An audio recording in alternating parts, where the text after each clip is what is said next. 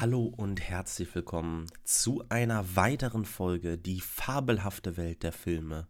Schön, dass ihr wieder mit dabei seid. Ich freue mich heute, dass wir einmal ein bisschen über ein Thema sprechen, worüber wir sonst normalerweise weniger sprechen.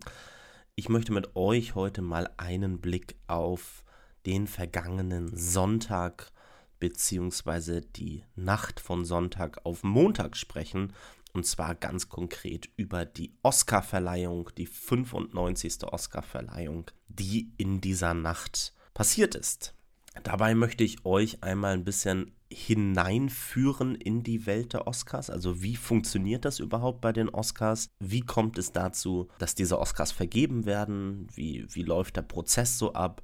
Und ich möchte dann nochmal ganz gezielt auf einige Kategorien mit euch raufschauen, meine Meinung euch dazu sagen, was mein Favorit gewesen wäre, welcher Film oder welche Person da natürlich gewonnen hat und vielleicht einen kleinen Ausblick wagen auf die Oscars in den nächsten Jahren. Wie könnte ich mir vorstellen, dass sich die Oscars auch verändern, sodass vielleicht mehr Personen sie sehen würden oder auch die Personen, die sie sehen, ein bisschen begeisterter reingucken würden. Zu mir und meiner Vorgeschichte zu den Oscars. Ich würde schätzen, dass ich sie ungefähr seit 2008, circa 2007, 2008 live sehe, jedes Jahr. Vielleicht ist mal ein Jahr ausgefallen dazwischendurch, aber eigentlich gucke ich sie jedes Jahr. Warum gucke ich sie jedes Jahr? Ich weiß, es ist viel Glanz und Glamour drumherum. Das interessiert mich tatsächlich eher weniger. Für mich ist es aber so ein, also für mich ist es erstmal der wichtigste Filmpreis, der verliehen wird. Und auch ein kleines bisschen für mich ein Honorieren der besten Filme in dem Jahr, sodass ich halt wirklich sage, ich, ich will mir die Oscars angucken, auch wenn ich mit den Entscheidungen überhaupt nicht immer einverstanden bin. Auch dieses Jahr jetzt hätte ich natürlich ganz andere Filme, vielleicht auch nominiert oder ausgezeichnet, andere Personen ausgezeichnet mit dem Oscar. Aber für mich ist es so ein bisschen ein Abschließen des letzten Filmjahres. Ich versuche in den Wochen und Monaten vor den Oscars noch ganz viele Filme nachzuholen aus dem letzten Jahr, sodass ich einen ungefähren Eindruck bekomme, welche Filme im letzten Jahr so veröffentlicht wurden. Und das habe ich letztes Jahr gemacht und ich habe auch jetzt Anfang diesen Jahres noch einige Filme nachgeholt, die mir noch gefehlt haben in dem Jahr, aber dazu später dann nochmal mehr. Ja, wie funktionieren die Oscars? Das ist für mich so die Frage, mit der ich einsteigen möchte. Wir alle wissen ja, das heißt, ähm, es sind entweder die Oscars oder es sind die Academy Awards, die verliehen werden die meiste Zeit, wenn wir in die Geschichte zurückgucken der Oscars, ist diese Oscarverleihung tatsächlich immer im März passiert. Ich glaube 49 Mal in der Geschichte der Oscars im März vergeben.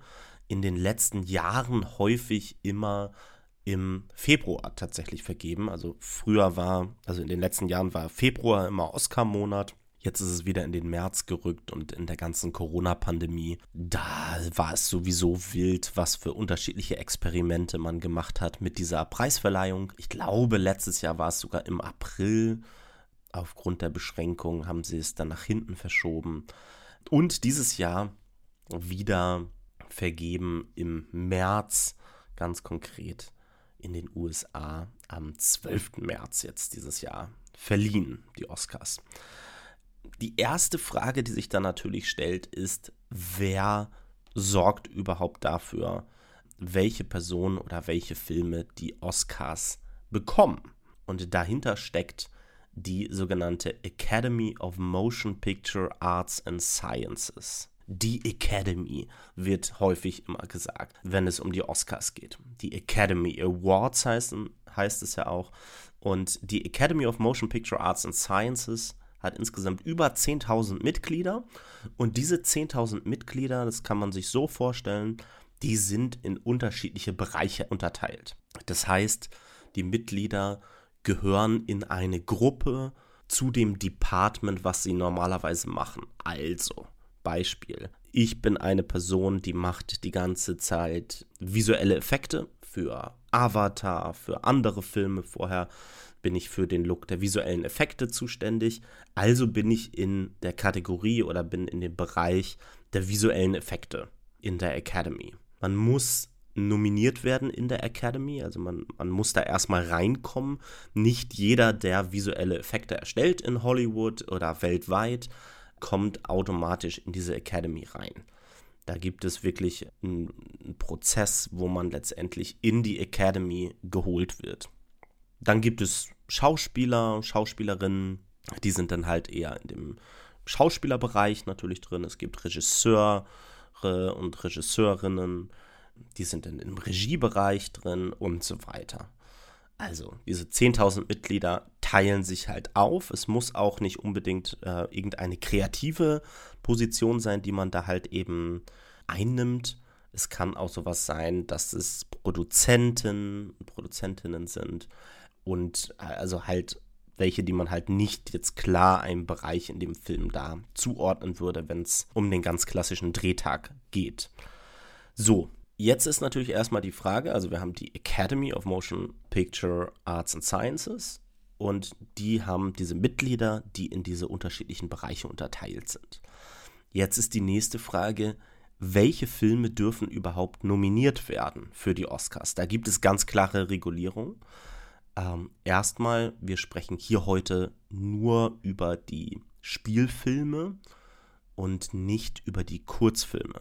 Ja, nicht die Kurzfilmkategorie, die hat natürlich nochmal ganz eigene Regeln, aber da die meisten von euch wahrscheinlich die Kurzfilme sowieso nie sehen werden, die da ausgezeichnet werden, weil sie vor allen Dingen halt auch größtenteils sehr schwer anzusehen sind, weil es die halt eben nicht oder häufig nicht auf Streaming-Plattformen gibt. Man kann ja auch nicht in einen Laden reingehen und sich da den Kurzfilm bestellen, ähm, sondern äh, das ist von der Verfügbarkeit meistens ein bisschen komplizierter mit den Kurzfilmen. Deswegen, wir sprechen nur über Spielfilme und da gibt es auf der einen Seite eine Limitierung von 40 Minuten das heißt, der Spielfilm muss mindestens 40 Minuten lang sein, um in der Kategorie der Filme zugelassen zu sein. Und dazu zählen natürlich übrigens auch die ganzen Schauspielpreise.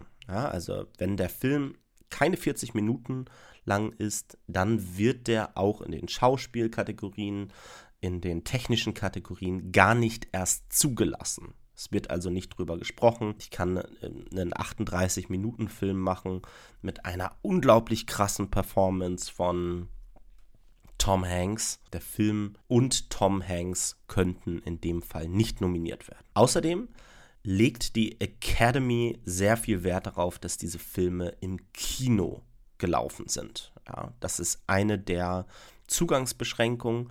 Die Filme müssen in dem vorherigen Jahr, also 2023 ist zwar die Oscarverleihung gewesen, aber es geht hier natürlich um das Jahr 2022. In dem Jahr 2022 müssen sie für mindestens eine Woche in Kinos im Los Angeles County gelaufen sein. Also in dem Bezirk von Los Angeles gelaufen sein, wo auch die Academy ihren Sitz hat. So, Jetzt fragt ihr euch wahrscheinlich, wie ist es denn mit den ganzen internationalen Filmen zum Beispiel? Also, dieses Jahr häufig nominiert war Im Westen nichts Neues, der ja auf Netflix anzusehen ist. Und der Film ist größtenteils auf Deutsch gedreht. Lief der überhaupt in Los Angeles für eine Woche im Kino? Muss er das überhaupt laufen? Und die Antwort ist nein.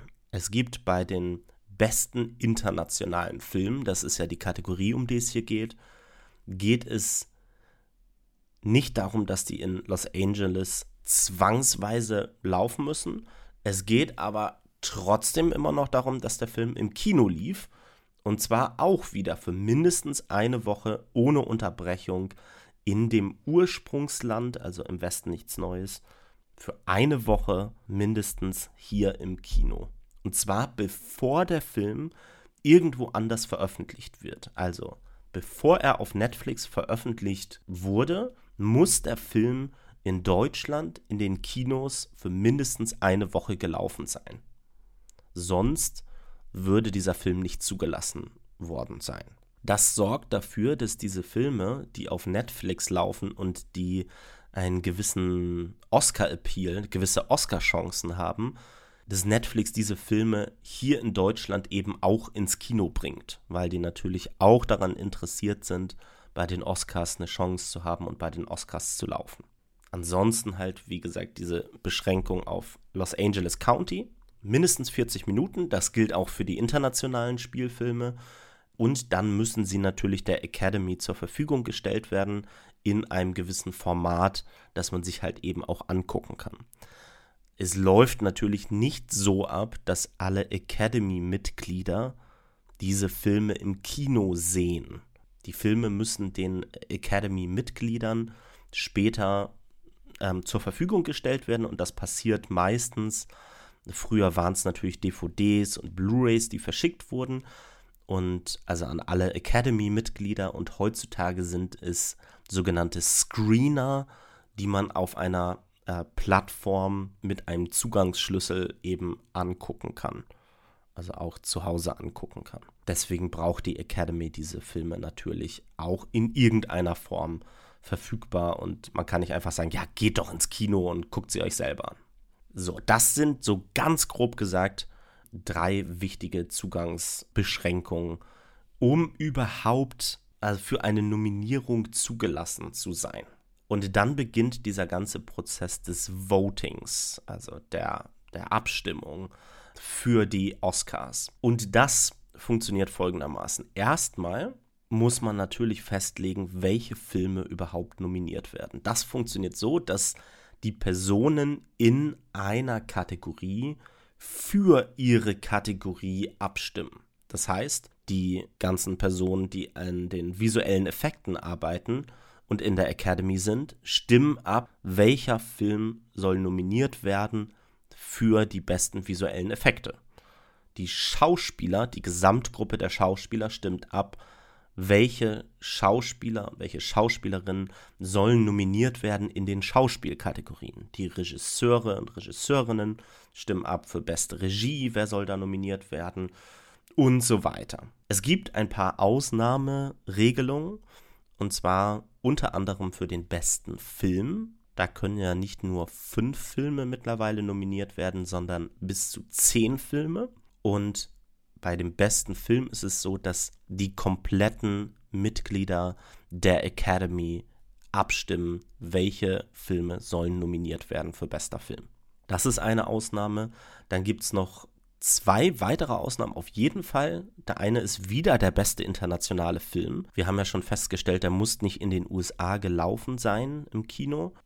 Also erstmal wird ja keine Person nominiert für den besten internationalen Film, sondern es wird ein Land nominiert.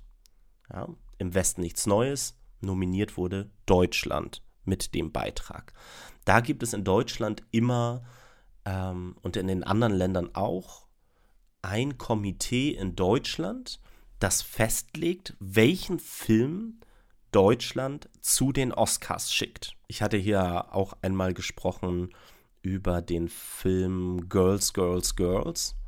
Das war der Oscar-Beitrag für das Land Finnland, wenn ich mich nicht täusche. Das heißt, in Finnland gab es ein Komitee, das hat gesagt, wir schicken Girls, Girls, Girls äh, als finnischen Beitrag zu den Oscars. In Deutschland hat man gesagt, wir schicken im Westen nichts Neues zu den Oscars. Ja?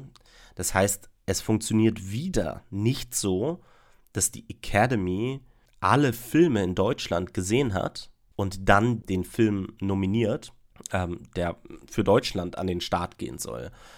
Und das kann halt auch total gut sein, dass zwei super gute Filme aus Deutschland kommen, aber es wird immer nur ein Film nominiert pro Land. Ja? Und in diesem Fall halt eben im Westen nichts Neues. Außerdem gibt es für den besten internationalen Film noch eine wichtige Regulierung, was zählt da überhaupt rein? Es zählte halt eben mit rein, dass die internationalen Filme außerhalb der USA produziert wurden. Das ist relativ logisch, das sind ja internationale Filme.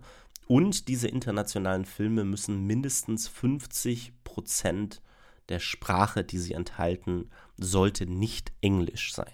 Also wenn die jetzt die ganze Zeit Englisch sprechen würden, würde der Film halt eben auch nicht zugelassen werden.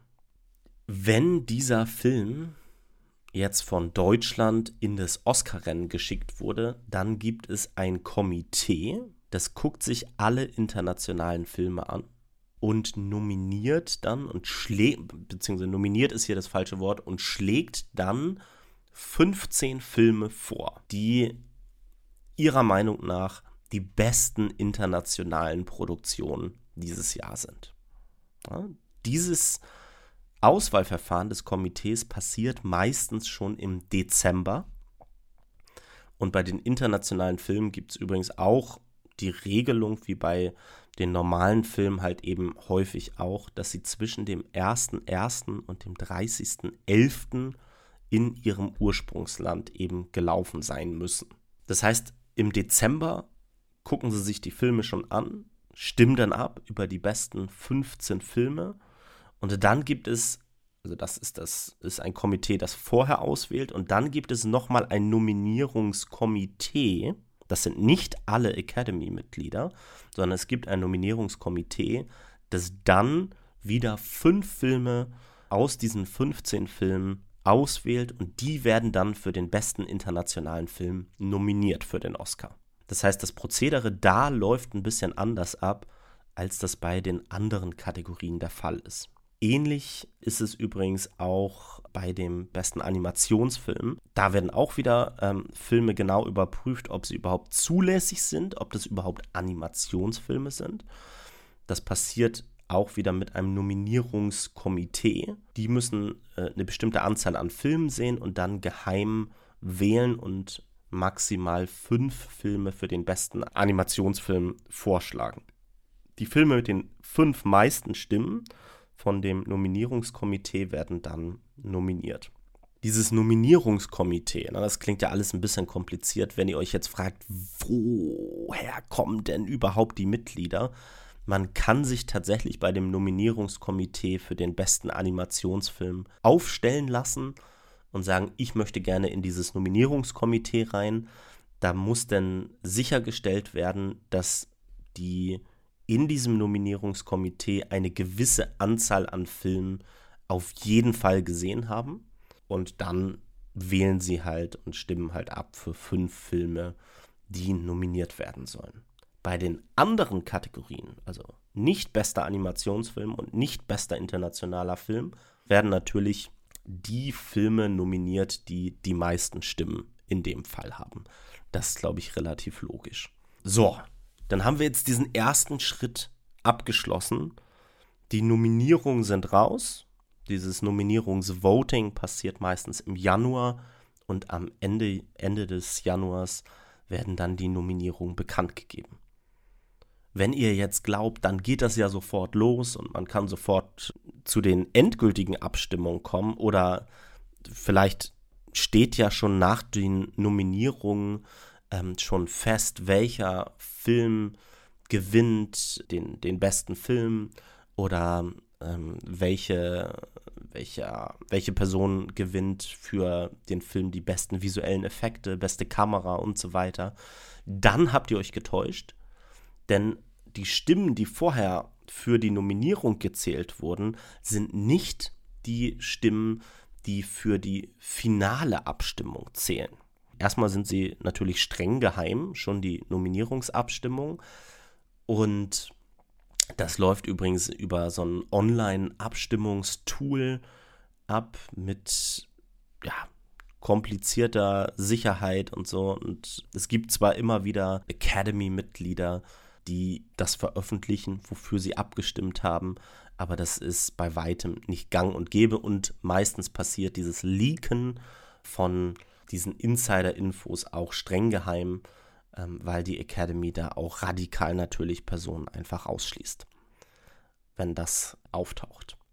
Also, die Nominierungen sind bekannt. Nun geht es weiter zum nächsten Schritt. Und zwar startet dieses Jahr, es ist zum Beispiel im März gewesen, die genauen Zahlen der Daten ähm, könnten auch abweichen. Ähm, aber dieses Jahr war es halt im März und im März, Anfang März, hat dann das Oscar-Voting gestartet. Die Oscars sind übrigens traditionell immer der Filmpreis, der die Awards-Saison abschließt. Also es gibt ja ganz viele Filmpreise, die passieren meistens alle entweder Ende des letzten Jahres oder Anfang diesen Jahres. Und die Awards-Saison wird abgeschlossen mit der Verleihung der Oscars. Ja, also die Filmsaison wird abgeschlossen. Das Jahr 2022 mit den Preisen wurde am 12. März jetzt abgeschlossen, weil es natürlich das Größte überhaupt ist für einen Filmemacher, für eine Filmemacherin, den Oscar in der jeweiligen Kategorie zu gewinnen. Also, Anfang März startet das Oscar-Voting. Das heißt, die Academy-Mitglieder, sind ungefähr 9500 Mitglieder, die abstimmen, bekommen alle Nominierungen.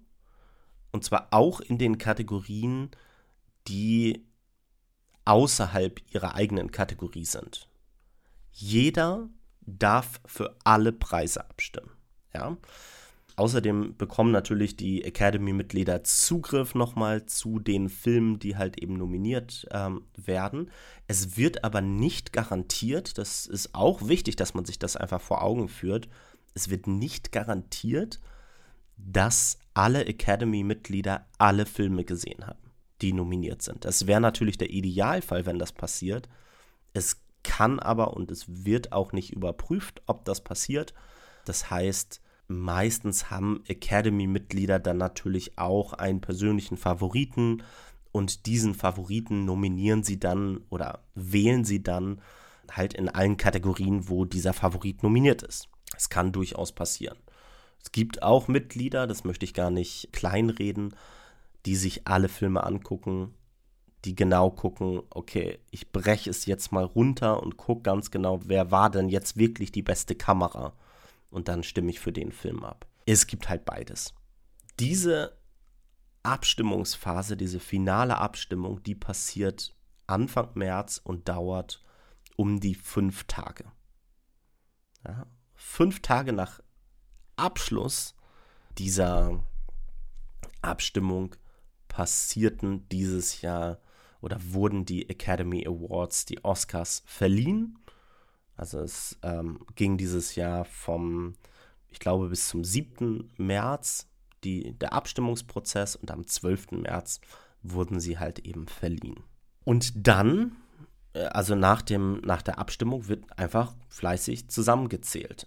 Außer bei der Kategorie bester Film, da gibt es ähm, noch eine ähm, Besonderheit. Bei den anderen Nominierungen ist es eben so, der Film oder die Person, die die meisten Stimmen hat, gewinnt den Oscar. Bei dem Film ist es anders. Bester Film ist es anders. Da wird erstmal geguckt, gibt es einen Film, der bei mehr als 50 Prozent der Abstimmung auf der Nummer 1 ist. So, was heißt das jetzt ganz genau? Bei dem Film wird also ganz genau geguckt, die Academy-Mitglieder müssen ein Ranking der zehn Nominierten für den besten Film abgeben. Ja? Dieses Jahr packt man dann Everything Everywhere All at Once auf die 1, Top Gun Maverick auf die 2, Tar auf die 3 und so weiter. Dann wird halt, wie gesagt, geguckt, gibt es einen Film, der in mehr als 50 Prozent der Abstimmung auf der Nummer 1 steht. Wenn das der Fall ist, dann bekommt dieser Film den Oscar als bester Film. Meistens ist das allerdings nicht der Fall. Deswegen wird erstmal geguckt, welcher Film ist am seltensten auf der Nummer 1. Und alle diese Abstimmungskarten der Academy mit diesem am selten gewähltesten Film werden rausgenommen. Damit aber diese Abstimmungsergebnisse auch noch eine Rolle spielen, wird es zwar weggenommen, aber der Film, den die Person auf die Nummer 2 gesetzt haben, wird dann wieder eine Nummer 1, also wird zu der Nummer 1 mit dazu gezählt. Dann wird wieder geguckt, gibt es einen Film mit der neuen Veränderung, die mehr als 50% aller Stimmen hat. Wenn das nicht der Fall ist, wird wieder der Film rausgenommen, der am wenigsten genannt wurde auf der 1 und so weiter und so weiter, bis irgendwann ein Film mehr als 50% der Stimmen hat. Ich hoffe, ihr habt es verstanden, so wie ich es erklärt habe, aber das ist so die Idee dieser Kategorie bester Film. Also man versucht letztendlich den Film zu nominieren, der von der breiten Masse der Academy am meisten gewählt wurde. Und dann, ähm, das alles passiert über halt über eine Firma, PricewaterhouseCoopers, die dieses ganze Voting-Abstimmungsprozedere halt durchführt. Und das sind gleichzeitig auch die einzigen Personen, die denn das endgültige Ergebnis kennen und die wissen, ähm, wer wird die Oscars bekommen. Ein extrem gut gehütetes Geheimnis. So viel also einmal zu dem ganzen Abstimmungsprozess. Jetzt stehen die Namen der Gewinnerinnen und Gewinner in diesen Umschlägen drin und wir sind am Abend der Verleihung. Und jetzt kommen wir auch schon zu diesem Jahr. 2023 wurde die Oscarverleihung moderiert von Jimmy Kimmel. Der macht das, glaube ich, schon zum dritten oder vierten Mal. Die letzten Jahre war das mit dem Oscar-Host immer so eine Sache. Teilweise haben sie das ohne einen Host gemacht, weil sie gesagt haben, das kostet zu viel Zeit, wir wollen die äh, Verleihung gerne verkürzen ähm, und deswegen halt überhaupt keinen Moderator mit reinbauen, sondern halt eben nur die Laudatorinnen und Laudatoren. Und für mich hat es halt überhaupt nicht funktioniert, sage ich ganz ehrlich, das ohne einen Host zu machen, ohne einen Moderator. Und deswegen war ich erstmal sehr froh, dass sie sich jetzt wieder entschieden haben, das zu machen. Jimmy Kimmel hat es auch insgesamt ganz in Ordnung gemacht.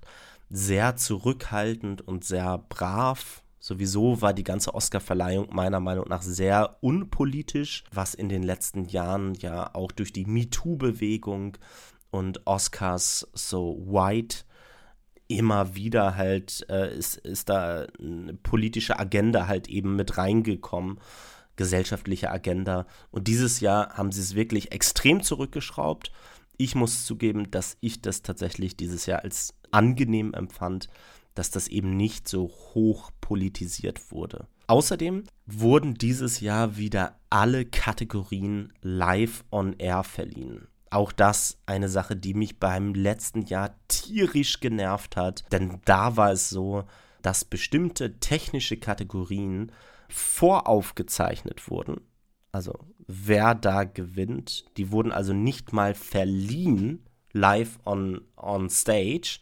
Auch wieder natürlich, um die Verleihung kürzer zu machen. Und weil man sich gesagt hat, die, die ganzen technischen Kategorien, die interessieren halt eigentlich gar nicht. Ne? Und für mich war das ein richtiger Tritt in die Magengrube, weil Oscars und Filme machen halt etwas ist, was eine Teamarbeit ist und alle Bereiche, die hier bei den Academy Awards verliehen werden, haben ein gutes Recht, auch auf der größten Bühne in Sachen Preisverleihung den Oscar in Empfang zu nehmen und eine Dankesrede eben zu sagen. Für mich ging es gar nicht und die Academy hat auch drauf gehört und alle Kategorien wurden jetzt wieder live verliehen.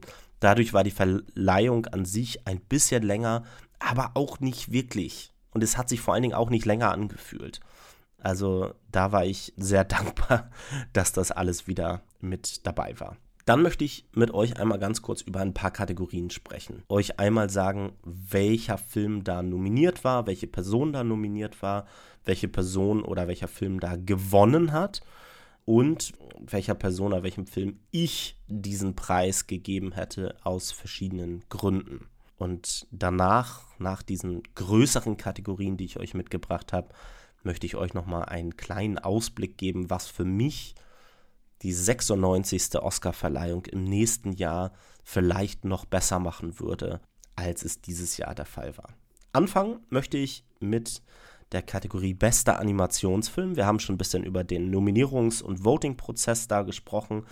Die Filme, die nominiert wurden, waren auf der einen Seite Der gestiefelte Kater, Der letzte Wunsch, Guillermo del Toros Pinocchio, Marcel the Shell with Shoes On, Rot und Das Seeungeheuer. Ja, einer meiner absoluten Lieblingsfilme aus dem letzten Jahr hat hier gewonnen. Es war natürlich Guillermo del Toros Pinocchio. Der hat tatsächlich, und das nutze ich mal ein bisschen, um über die Filmpreise zu sprechen, die im, in den Vorwochen, Monaten der Oscars verliehen werden. Ähm, dieser Film hat einfach sämtliche Preise in der Kategorie beste Animationsfilme abgesahnt, die man sich so vorstellen konnte. Es war wahrscheinlich die Kategorie, die am offensichtlichsten war, dass Guillermo del Toro das hier mit seiner Version von Pinocchio gewinnen wird und das meiner Meinung nach vollkommen zurecht.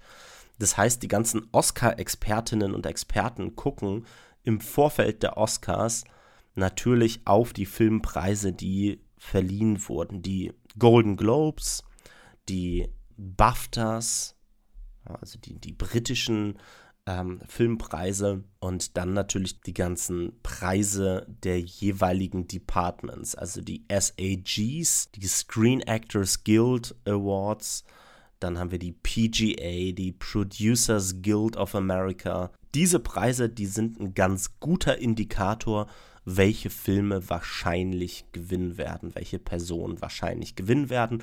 Und da hat Guillermo del Toros Pinocchio total abgeräumt. Ich habe in der Zwischenzeit jetzt auch nach meiner besten Liste 2022 auf jeden Fall noch den Film Der gestiefelte Kater, der letzte Wunsch nachgeholt. Auch ein sehr lohnenswerter Film meiner Meinung nach, der toll aussieht. So ein bisschen in dem Stil von Spider-Man Into the Spider-Verse mit einer ganz interessanten Prämisse. Also wenn ihr da Interesse habt, dann guckt euch auf jeden Fall nochmal Puss in Boots, The Last Wish äh, auf Englisch an, der gestiefelte Kater, der letzte Wunsch. Wenn ihr Fan von Antonio Banderas als ähm, gestiefelter Kater seid, dann solltet ihr euch diesen Film auf gar keinen Fall entgehen lassen. Also guckt, guckt da definitiv mal rein. Aber auch wenn ihr Guillermo del Toros Pinocchio noch nicht gesehen habt, es lohnt sich. Dieser Film ist total toll, wenn ihr ein Netflix-Abo habt. Guckt da rein. Ein sehr lustiger, sehr berührender Film, den Guillermo del Toro hier gemacht hat. Und in dem ganzen Zuge der ähm, Awards-Saison hat er ja immer wieder nochmal hervorgehoben, Animation is Cinema. Also ist nicht nur für Kinder, hat er dann auch noch gesagt. Und dieser Film ähm, der setzt hinter diese Statements nochmal drei Ausrufezeichen und es lohnt sich absolut, diesen Film anzuschauen. Also da war ich absolut d'accord mit der Entscheidung der Academy, diesen Film auszuzeichnen. Die zweite Kategorie, über die ich sprechen möchte, ist die des besten Nebendarstellers. Hier waren nominiert Barry Keegan für The Banshees of Inisherin, Brandon Gleeson für The Banshees of Inisherin, Brian Tyree Henry für Causeway, Judd Hirsch für The Fablemans und Ke Hui Kwan für Everything Everywhere All at Once.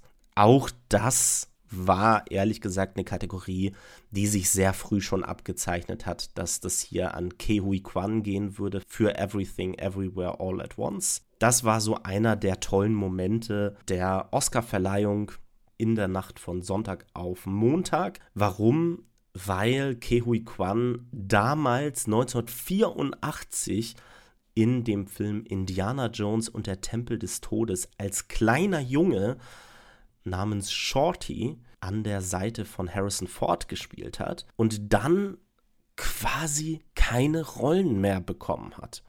Er hatte dann mal ganz vereinzelt laut IMDb kleinere Rollen, aber ewig nichts Großes mehr gehabt. Er war wirklich persönlich, das hat er jetzt auch in den ganzen Dankesreden auch immer wieder gesagt, war persönlich super verzweifelt, wusste nicht mehr, was er machen sollte, hatte mehrmals überlegt, die Schauspielerei an den Nagel zu hängen äh, und hat jetzt auch in der Dankesrede ähm, gesagt, dass seine Frau ihm immer wieder Mut zugesprochen hat ähm, weiterzumachen. Dann hat er diese Rolle in Everything, Everywhere, All at Once bekommen. Und seitdem räumt er sämtliche Preise ab.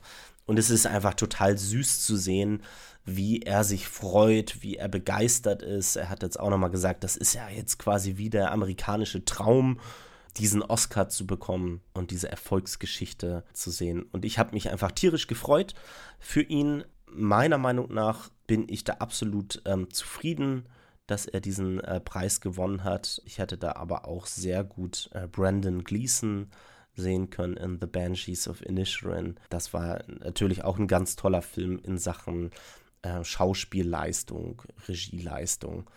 Dem hätte ich den auch gegönnt, aber ich bin hier äh, vollkommen fein damit, dass Kehui Kwan den hier gewonnen hat. Eine tolle Szene und da gibt es auch natürlich ganz äh, viele Videos von seinen Dankesreden auf YouTube. Also guckt da mal rein. Selbst wenn man nicht der größte Fan von Dankesreden ist, kann man sich sowas auf jeden Fall mal anschauen. Ja, äh, als nächstes die beste Nebendarstellerin. Da waren nominiert Angela Bassett für Black Panther, Wakanda Forever, Hong Chao für The Whale, Jamie Lee Curtis für Everything Everywhere All at Once, Carrie Condon für The Banshees of Inisherin und Stephanie Shu für Everything Everywhere All at Once. Gewonnen hat letztendlich Jamie Lee Curtis äh, für Everything Everywhere All at Once. Da war ich ehrlich gesagt ein bisschen schockiert, denn die Darstellung von Jamie Lee Curtis als Person, die da in der Steuerbehörde arbeitet, war für mich leider gar nicht preisverdächtig. Ein bisschen zu überdreht, ein bisschen zu albern. Da haben mir halt diese kleinen emotionalen Momente halt gefehlt. Ja, die haben sie versucht in einigen Szenen da wirklich reinzupressen, aber ja, mir hat es leider überhaupt nicht gefallen, diese Figur. Ich hätte es wahrscheinlich gegeben an Carrie Condon für The Banshees of Inisherin. Die hat mir da wirklich sehr gut gefallen in der Rolle des, äh, der, der Schwester von Colin Farrell als Shaban. Und wenn ich schon jemanden ausgezeichnet hätte für Everything Everywhere All at Once, dann vielleicht äh, Stephanie Shu als Tochter von Michelle Yeohs äh, Charakter in dem Film, aber oder Angela Bassett meinetwegen auch, die natürlich eine hoch emotionale Szene in Black Panther Wakanda Forever hatte. Aber Jamie Lee Curtis wäre wahrscheinlich sogar auf Platz 5 gewesen, der Person, die ich hier ausgezeichnet hätte. Aber ähm, ich hatte auch ein bisschen den Eindruck, dass es auch ein Oscar ich will jetzt nicht sagen für ihr Lebenswerk, es ist ja noch nicht vorbei. Sie, sie, es gibt sie ja noch und sie ist zwar schon älter, aber auch nicht super alt. Aber ja, es wirkte so ein bisschen so, Jamie Lee Curtis könnte man auch mal einen Oscar geben. naja, kommen wir zum besten internationalen Film und hier müssen wir natürlich kurz über die Erfolgsgeschichte aus Deutschland sprechen. Ich glaube, es ist mittlerweile der vierte deutsche Film, der diesen Oscar gewinnen konnte. Nominiert waren insgesamt Argentina 1985, Close, EO, Im Westen nichts Neues und The Quiet Girl. Gewonnen hat dann von Edward Berger äh, Im Westen nichts Neues aus Deutschland. Insgesamt ja, glaube ich, für neun Oscars nominiert. Vier hat er dann letztendlich auch gewonnen. Die beste Kamera, beste Filmmusik und das beste Szenenbild. Also letztendlich, wie ist das ganze Set ausgestattet, wie detailverliebt ist, ähm, ist dieses Filmset ausgestattet, wie klasse sieht diese Welt eigentlich aus, könnte man sagen.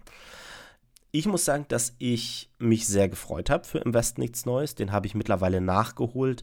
Hat mich sehr beeindruckt, der Film. Ähm, und ja, hat mir sehr gut gefallen.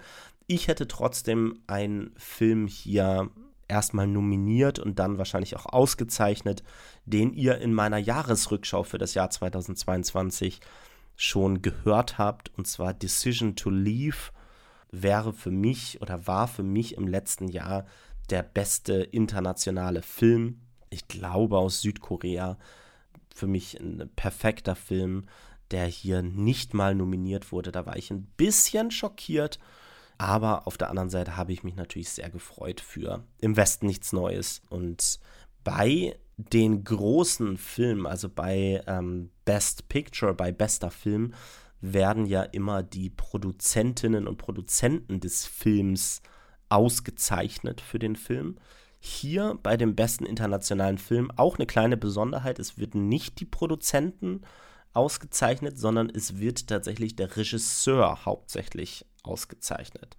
Deswegen auch die Dankesrede hier des Regisseurs Edward Berger, vielleicht als kleine Erklärung. Und sein Name wird dann letztendlich für Germany, für Deutschland, auch auf dem Oscar eingraviert. Sowieso, ne? Also die, die Personen kommen ja, wenn die Personen die Oscars bekommen, steht da noch nicht ihr Name drauf, sondern den müssen sie später erst eingravieren lassen. Also nach der Oscarverleihung gehen sie hin und lassen ihren Namen eingravieren auf diesen Oscar. Ja, kommen wir zur nächsten Kategorie, der besten Hauptdarstellerin. Hier waren nominiert Anna de Armas für Blond, Kate Blanchett für Tar, Andrea Riceborough für To Leslie, Michelle Williams für The Fablemans und Michelle Yeoh für Everything Everywhere All at Once. Meiner Meinung nach gab es ein ganz, eine ganz klare Favoritin und zwar Kate Blanchett. Die war auch unter den Oscar-Expertinnen und Experten lange Zeit die Favoritin. Ihre Darstellung der Lydia Tarr in Tar war für mich eindeutig die beste Performance aus dem letzten Jahr. Trotzdem muss man natürlich sagen, dass Kate Blanchett bereits zwei Oscars in der Tasche hat. Und zwar für Blue Jasmine und für The Aviator. Und Michelle Yeoh, die den Preis letztendlich gewonnen hat, noch keinen Oscar hat. Für mich hat es mit Sicherheit da eine Rolle gespielt bei der Entscheidungsfindung äh, und auch diese ganze Debatte. Ich weiß nicht, ob ihr sie mitbekommen habt, um Andrea Riceborough, diesen Film To Leslie hat ähm, so gut wie keiner gesehen. Trotzdem wurde der Film hier nominiert. Da wird natürlich viel geredet über den Einfluss von Oscar-Partys, also Partys, wo die Produzenten äh, veranstalten, da Personen einladen, mit Geschenken überhäufen und dann sagen, äh, stimmt doch bitte übrigens ab für Andrea Riceborough und nominiert sie für die beste Hauptdarstellerin. Ich finde, dass die Performance von Andrea Riceborough und To Leslie ganz großartig ist. Trotzdem könnte man natürlich ein bisschen über Integrität der Academy an einigen Stellen sprechen. Kate Blanchett war übrigens dann halt eben auch eine Hauptdarstellerin oder eine Person, die sich für Andrea Riceborough ausgesprochen hat, hat und gesagt hat, stimmt doch bitte für sie ab in To Leslie, die war ganz fantastisch.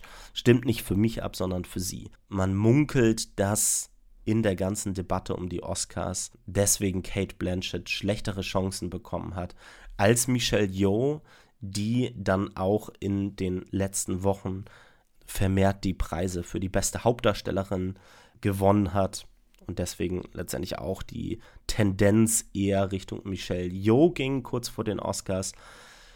Ich finde, sie hat es ganz toll gemacht in dem Film.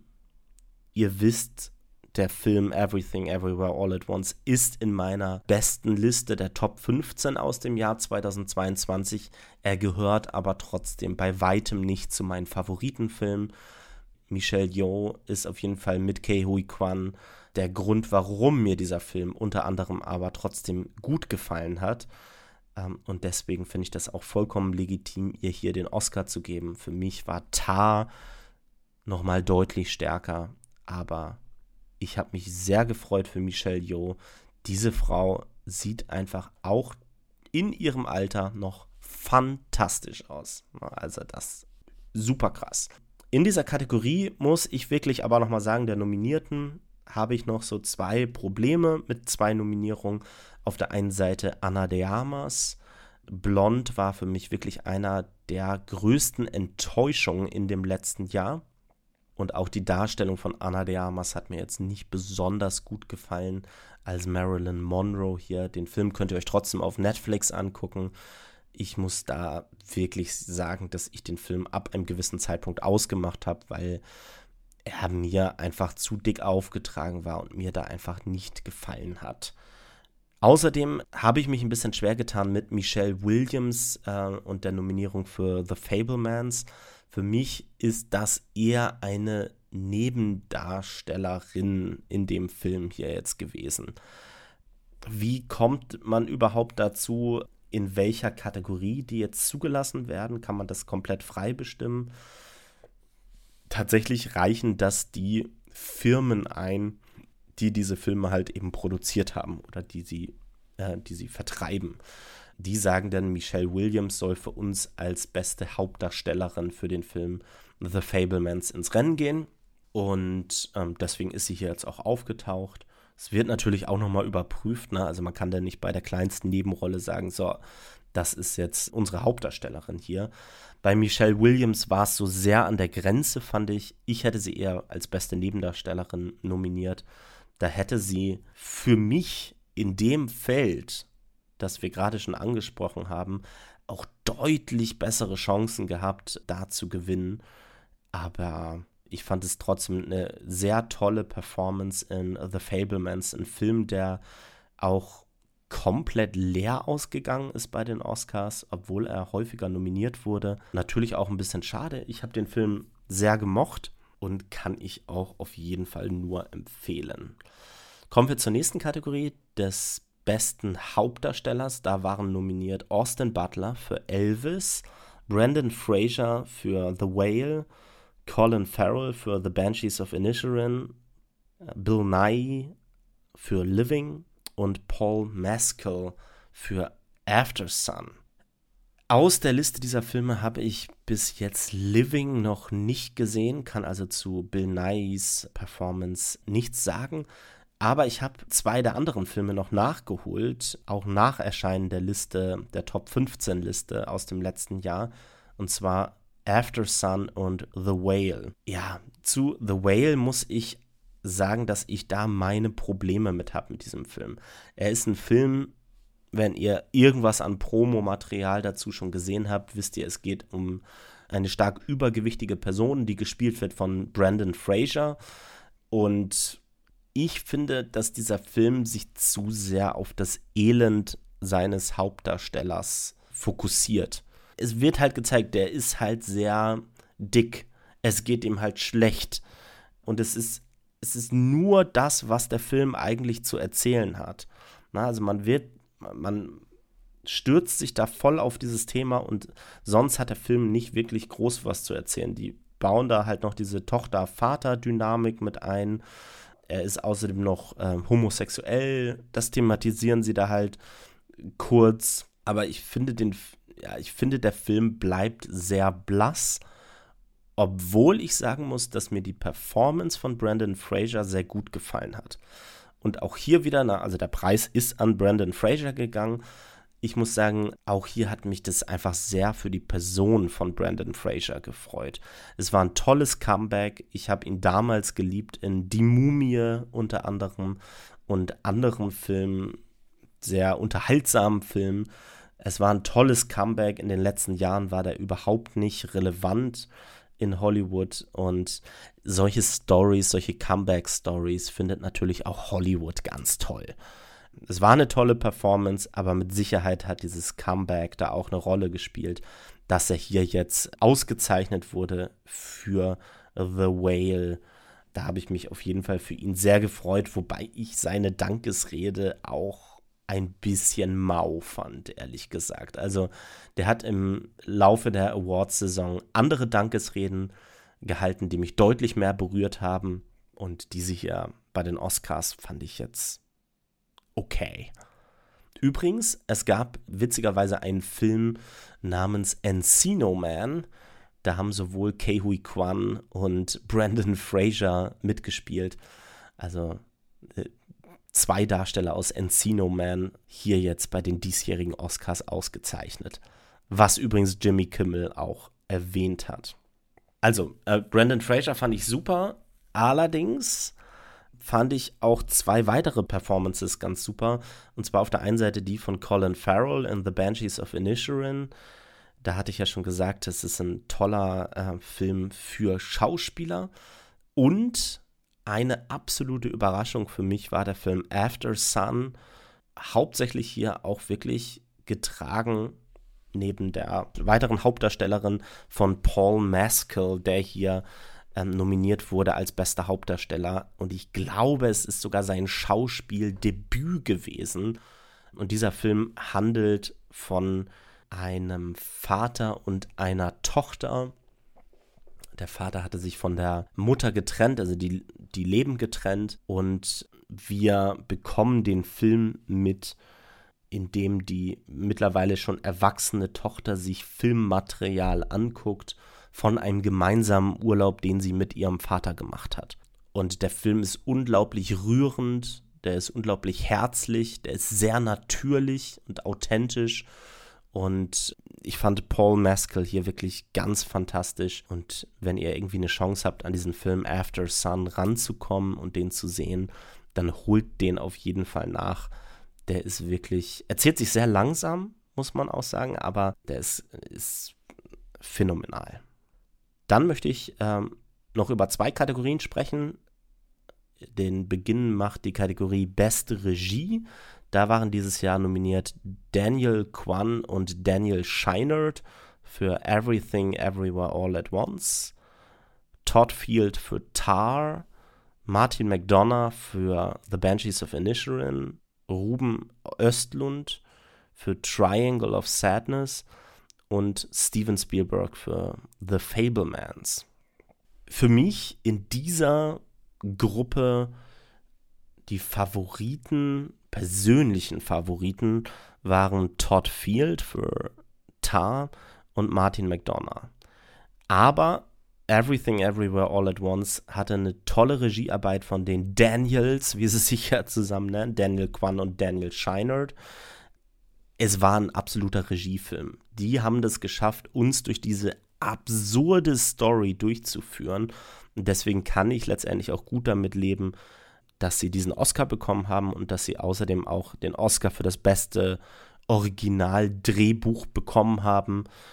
Kann ich absolut mit leben für mich fehlt hier tatsächlich ein bisschen Joseph Kosinski, der uns äh, Top Gun Maverick ähm, letztes Jahr äh, präsentiert hat. Den fand ich halt auch ganz fantastisch, wie ihr wisst, ähm, auch in meiner besten Liste unter den Top 5 mit dabei. Taucht hier leider nicht auf, wurde nicht nominiert, hätte ich das aber auch sehr gegönnt. Stattdessen ist Ruben Östlund hier reingekommen für Triangle of Sadness und ich hasse diesen Film ich finde den so gewollt und so prätentiös. Man versucht dann hier, sich über die, die Gesellschaft der Reichen irgendwie lustig zu machen und das ein super überdrehtes Drehbuch, für das er auch nominiert war, der Ruben Östlund. Für mich hat der Film so gar nicht funktioniert. Wobei es auch hier in der Kritik unter Kritikern gibt es da die einen und die anderen. Die einen lieben diesen Film und die anderen hassen diesen Film. Hollywood ähm, packt sowas ja ganz gerne immer mal rein in die Nominierung, ähm, weil sie natürlich so tun, als ob sie selbstkritisch seien. Aber für mich Triangle of Sadness ähm, war nichts für mich, sage ich ganz ehrlich. Aber äh, Geschmäcker sind ja äh, zum Glück auch unterschiedlich. Und äh, zu guter Letzt noch über den besten Film möchte ich sprechen. Da waren nominiert Die Aussprache, englischer Titel Women Talking, Avatar The Way of Water, The Banshees of Inisherin, Elvis, Everything Everywhere All at Once, The Fablemans, Im Westen nichts Neues, Tar, Top Gun Maverick und Triangle of Sadness. Da ist er wieder. Mein Favorit wären hier gewesen wahrscheinlich drei Filme. Tar auf der einen Seite, Top Gun Maverick und im Westen nichts Neues. Aber es hat sich jetzt auch in den letzten Wochen der Awards Season abgezeichnet, dass Everything Everywhere All at Once das gewinnen wird hier. Und das haben sie auch tatsächlich geschafft. Der beste Film, für mich persönlich nicht der beste Film, aber ich kann es nachvollziehen. Und wenn ich eine positive Sache an diesem Award sehen würde, die für mich besonders heraussticht, dann ist es, dass Everything Everywhere All at Once einer der originellsten Filme der letzten Jahre ist. Die haben sich hier wirklich mal getraut, eine Geschichte zu erzählen, die es in der Form noch nicht gab. Jedenfalls auch in der Qualität nicht gab. Und dieser Film hat die großen Kategorien abgestaubt. Bester Film, beste Regie, bestes Originaldrehbuch, beste Hauptdarstellerin, bester Nebendarsteller, beste Nebendarstellerin. Also absolut der Gewinner des Abends. Everything, Everywhere, All at Once. Hat mich ähm, in dem Sinne ähm, total gefreut. Für mich aber, wie gesagt, nicht mein Lieblingsfilm. Ähm, aber man hat es richtig gesehen, wie das eine große Familie war aus äh, den Regisseuren, Produzenten, den, der ganzen Schauspielerriege. Ähm, äh, total schöne Story der Awards, die sich da abgezeichnet hat. Hat mich sehr gefreut. Damit würde ich einen kurzen Blick auf die 96. Oscarverleihung werfen, also die Oscarverleihung, die nächstes Jahr startet. Erstmal würde ich mir wünschen, dass die Oscars sich in Sachen Show etwas trauen. Also, dass es zu einer Awards-Show wird dass es spannender wird, sich diese Show anzugucken und mehr Personen letztendlich auch erreichen kann. Das Erste, was ich da machen würde, ist die Oscars, und das wird auch passieren, da bin ich mir sicher, die müssen von diesem Fernsehsender ABC weg. Also ABC überträgt seit Urzeiten die Oscars gefühlt und das ist in vielerlei Hinsicht sehr hinderlich man ist an bestimmte Längen gebunden, man versucht die Show knapp zu halten, weil man die Show in ein Programm mit einbauen möchte. Die Zukunft der Oscars, meiner Meinung nach, ist, dass die Oscars irgendwann auf einem Streaming-Dienst stattfinden. Ja, es kann sein, dass es auf YouTube ist. Ich stelle mir eher vor, dass ein großer Streaming-Dienst wie Netflix, Apple TV Plus sich die Rechte an den Oscars sichern wird und dann die Oscars streamen wird in dem Abo, was sie jeweils haben. Damit wäre man nicht mehr an eine Länge gebunden und das finde ich gut, denn ich kann nichts weniger leiden, als wenn die Reden durch diese nervige Musik begrenzt werden. Das ist dieses Jahr meiner Meinung, glaube ich, nur einmal richtig krass aufgefallen und das muss irgendwie ein, ein Fehler gewesen sein, dass die Musik da zu schnell eingespielt wurde. Diese Personen, die da vorne stehen, die den Oscar gewinnen, das ist für die wahrscheinlich einer der größten Momente der Karriere. Gebt denen doch mindestens fünf Minuten, wenn sie es unbedingt brauchen. Die meisten brauchen es ja nicht mal, um einmal Danke zu sagen. Den Personen, die sie dahin gebracht haben. Gebt den Personen doch diese emotionalen Reden, äh, diese tollen Reden. Wenn man die Oscars guckt, wie ich, seit 15 Jahren, dann ist man doch dafür da, den Film zu honorieren und dem Film etwas zurückzugeben, den Schauspielern, den, den Personen in den anderen Departments was wiederzugeben. Gebt denen doch die Zeit, die sie halt brauchen und hört auf, das mit Musik einfach zu begrenzen, dass es wirklich zu kurz wird und sich einfach nur wie ein billiges Hintereinander-Verteilen dieser Oscar-Statuen anfühlt. Und da kann ich direkt weitermachen. Ich habe gesagt, sie sollen sich in Sachen Show was trauen. Was könnte man sich nicht alles trauen in Sachen Host, in Sachen Moderator dieser Veranstaltung? Ich hatte zwar gesagt, Jimmy Kimmel hat eine gute Aufgabe gemacht. Er hat aber auch eine sehr zurückhaltende äh, Aufgabe erfüllt. Er ist halt einfach Late-Night-Show-Host, der kennt sich halt aus aber ich denke da zurück an Neil Patrick Harris, der für die Tony Awards einmal gehostet hat. Da hat er eine Musical-Nummer nach der anderen abgefeuert. Eine richtige Show hat er uns also gebieten. War unglaublich unterhaltsam sich anzuschauen. Also guckt es bei YouTube nochmal nach, wenn ihr wirklich mal eine coole Awards-Show bekommen wollt. Guckt danach. Ich erinnere außerdem noch an Hugh Jackman und Anne Hathaway die haben auch mal zusammen moderiert, haben auch Musical-Nummern da mit reingebaut. Oder holt euch Größen mit rein wie Tom Cruise, der beispielsweise einfach mal die Oscars hostet und moderiert. Baut vielleicht mehr filmische Elemente ein. Also was ist zum Beispiel mit Stunts, Stuntman? Ich finde sowieso, dass es einen extra Oscar geben sollte für die besten Stunts, die auch hier wieder live on stage verliehen werden sollten. Baut doch eine Show um Stunts, um Film, die Liebe zum Film und bringt das da einfach auf die Bühne. Da würde ich mir einfach wünschen, dass sie sich, wie gesagt, mehr trauen, mehr versuchen, diese ganze Show nicht kürzer zu machen, sondern interessanter zu machen wie gesagt, die Personen, die die Oscars seit vielen Jahren gucken, die werden sie auch weiter gucken. Es geht darum, neue Personen hinzuzubekommen. Und wenn man neue Personen hinzubekommen möchte, dann heißt es nicht, dass wir eine kurze Show genauso machen, wie es vorher war, sondern dass wir eine interessante Show machen. Und das ist das, was ich mir gleichzeitig für die 96. Oscarverleihung nächstes Jahr wünschen würde.